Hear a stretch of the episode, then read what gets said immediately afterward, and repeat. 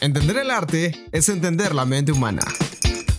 Entender el arte es dejar fluir tu imaginación sin límites. Entender el arte es expresar lo que llevamos dentro.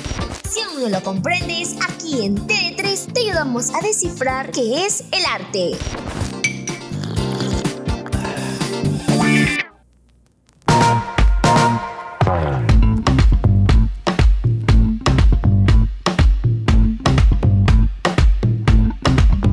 Bienvenidos amigos a este lindo espacio y programa llamado TD3. Soy Francesco Choi y me encuentro acompañado de mi compañera Sofía, hola chicos, otra vez juntos en, una, en otra ocasión para volver a hablar de un nuevo tema en este episodio. Lamentablemente Keri no nos podrá acompañar esta vez, pero ahí vamos. Bueno Choi, sabes, esta semana estuve viendo sobre el documental de los Beatles que ha salido recientemente seis horas, me trae seis horas, pero bueno, me acordé de cómo ellos de verdad fumaban demasiado y de hecho muchas, muchos artistas en los 60 y muchos rockstars, por así decirlo, eh, de las bandas de rock en esos tiempos, fumaban y, y les gustaba tomar drogas. No sé, ¿tú por qué crees que pasaba eso? Depende supuestamente de muchos factores de cómo sea su historia de ellos, ¿sabes? Pues no sé, quizás se probaron una vez y se volvieron adictos. Y por mi parte, esta semana en relación a adicciones, eh, he visto sobre los casos de ludopatía, la gente que le mete plata, la gente que está enganchada a los videojuegos y no, no, no sale, se queda ahí pegada en su mundo. Eh, literalmente es una adicción fatal que te puede llevar a, a, lo peor. Hasta quién sabe, imagínate que en la ludopatía ese que le metes te ganes un millón de soles. ¿Quién sabe? Pero bueno, todo en exceso siempre dañino. Exacto, claro. Y es por eso de lo que vamos a hablar hoy día es... El té de ayahuasca, las adicciones en los artistas.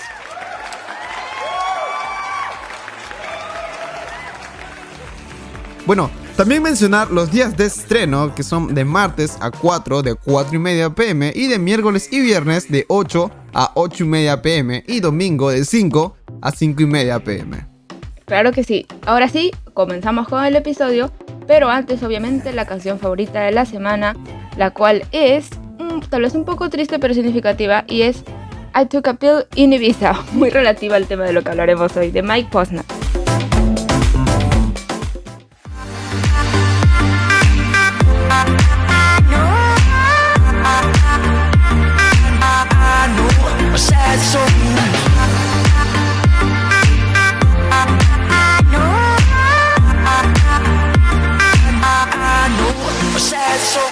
Y bueno, para ir comenzando a iniciar con este tema, para ir entrando detalle a detalle en este capítulo, hablaremos sobre las adicciones que pasaron algunos artistas, pero primero hay que definir qué es considerada una adicción. Busquemos cuál es la definición de adicción y los que nos dicen. Es un hábito de conductas peligrosas o de consumo de determinados productos, en especial drogas, y del que no se puede prescindir o resulta muy difícil hacerlo por razones de dependencia psicológica o incluso fisiológica. Claro, esa es la definición. Este tema, la verdad, como dices, es muy serio y trae muchas complejidades, especialmente cuando es visto por el ojo público. Por ejemplo, no sé si recuerdas este, a Amy Winehouse, cuando ella salió y todo su manager, su padre, y lamentablemente por el exceso de drogas, cambió su imagen pública y por eso la gente comenzó a despreciarla al punto de que pues ya no está acá. Obviamente, lamentablemente se fue. Y eso es lo que a veces puede hacer el ojo público cuando ve a alguien que está sumergido totalmente en las drogas. Le comienza, en vez de intentar ayudarle o mandarle apoyo, le comienza a tirar hate, como así se conoce. Oye, ¿verdad? ¿Cómo olvidarme también esa parte cuando recuerdo cuando vi un video del concierto de Amy, cuando su papá literalmente la lanzaba a Amy, o sea, drogada a cantar? ¿A qué extremo podríamos llegar? Dios mío, yo me quedé. Te juro, sí, no, de verdad, es una vergüenza, la verdad. Qué decepción de eso, de la gente a veces. no, no tiene. Ay, Dios. En fin, ahora pasamos a lo, lo, que es el primer subtema, que ahora vamos a pasar a hablar de también, así como Amy Winehouse, otros artistas conocidos que pasaron por haber tenido este tipo de adicciones también. Por ejemplo, el primero en que todo el mundo lo debe conocer es Robert Downey Jr. Este famoso actor es conocido obviamente por personificar a Iron Man en el universo cinematográfico de Marvel, mejor conocido como el UCM. Él también pasó por una fuerte adicción a las drogas desde muy joven, lo cual casi lo llevó a terminar su carrera. Él decía que es como tener un arma cargada en la boca y el dedo en el gatillo. Sabes que en cualquier momento se va a disparar, pero así te gusta el sabor del metal del arma. Eso es lo que él siempre decía sobre sus adicciones. Muy raro, muy raro. Y ahora, bueno, al menos ahora ya lo ha superado y ahora lo vemos donde él está. Y literalmente sus películas son una maravilla. Por otra parte también tenemos a Philip Dick, que es uno de los mejores escritores de ciencia ficción, que relató que cada vez que consumía drogas, su mente lo obligaba a escribir y no parar hasta pulir a la perfección sus obras. De hecho, eh, la película Blade Runner está basada en una de sus obras más conocidas que curiosamente fue escrita bajo los efectos de las anfetaminas. Es increíble a veces lo que las drogas hacen a la mente para poderte poner más imaginativo, entre comillas, ¿no? Bueno, y a ver, otro artista, Elton John, este es uno de mis cantantes favoritos. Y bueno, este famoso cantante británico que en la actualidad cuenta con 31 años de sobriedad, siempre ha sido honesto sobre su experiencia con, sus adicciones. Se puede ver en la película, por ejemplo, la biográfica Rocketman, donde se relata abiertamente su gusto por las drogas en esas épocas y debido a la movida de ese tiempo, cuando comenzó su carrera, John inició su consumo de sustancias para poder sobrellevar la fama que surgió de la noche a la mañana, la presión y su depresión. Y bueno, actualmente el Don comenta que si finalmente no hubiera dado el gran paso de pedir ayuda hace 31 años, estaría muerto.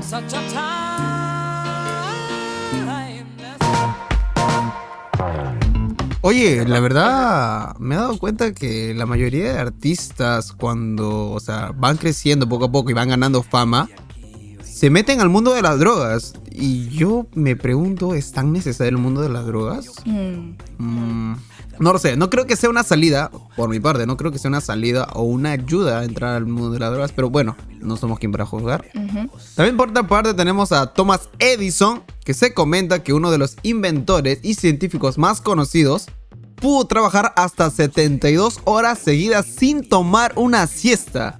Este nivel de productividad se debía a la cocaína que consumía a través de una bebida llamada Vin Mariani una variedad de vino que incluía esta sustancia entre, sus ingredientes. Yo me pregunto, ¿él sabía que la bebida estaba así o no?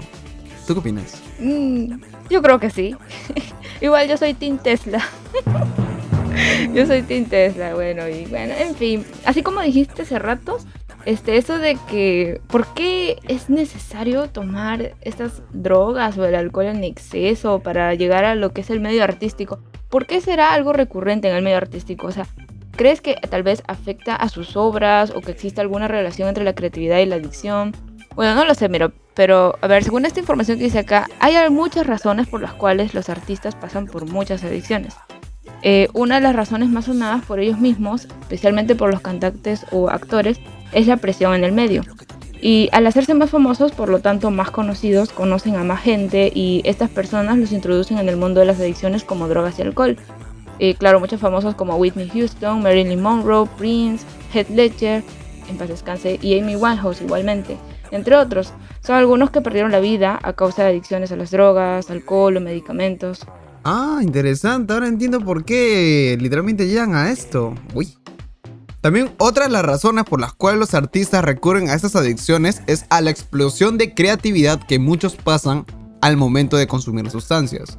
La veracidad científica de eso aún no está confirmada debido a que atribuir sustancias como drogas directamente a la creatividad de una persona es algo no tan realista. De hecho, ha sido un tema de investigación por años en los cuales algunos afirman que no existe ningún tipo de vínculo directo entre estos dos factores y que los resultados de estas adicciones son más consecuencias nocivas y dañinas que beneficiosas para las personas. Y realmente para ir concluyendo, realmente nos damos cuenta de que las adicciones no son para nada saludables, porque podrías terminar dependiendo de ellas y podría esto agraviarse a mayores hasta llegar a afectar a los familiares de los consumidores.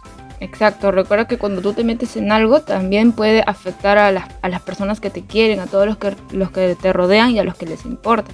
Y por eso es que la única conclusión que yo puedo sacar y la que en realidad todos siempre debemos sacar cuando se toca este tema es que todo en exceso es dañino, obviamente. y sobre todo con las adicciones, obviamente. Eso es lo que son las adicciones, sea lo que sea, drogas, el juego, el alcohol. Tarde o temprano siempre va a causar algo de lo que tal vez más adelante puedas arrepentirte. Ajá, exactamente, Sofi. Y bueno, como para ir dejando los datos importantes, recalcamos que en este episodio no incitamos a nadie al consumo de drogas, tabaco, etc. Y bueno chicos, eso ha sido el tema de hoy, las drogas, bueno, no especialmente las drogas, las adicciones en general, pero mayormente siempre lo que más escucha es sobre las drogas. Y obviamente, como hemos repetido varias veces, no incitamos a que nadie las consuma, por favor. Y bueno, eso ha sido todo, Choi. Nos vemos a la vez en la próxima, esperando que Kiri ahora sí aparezca para el próximo episodio. Espero que ya esté mejor. Eh, bueno, nos vemos en la siguiente ocasión. Nos vemos. Chao. Dame el mambo, dame el mambo, ven princesa y deja la pena para que sientas la candela.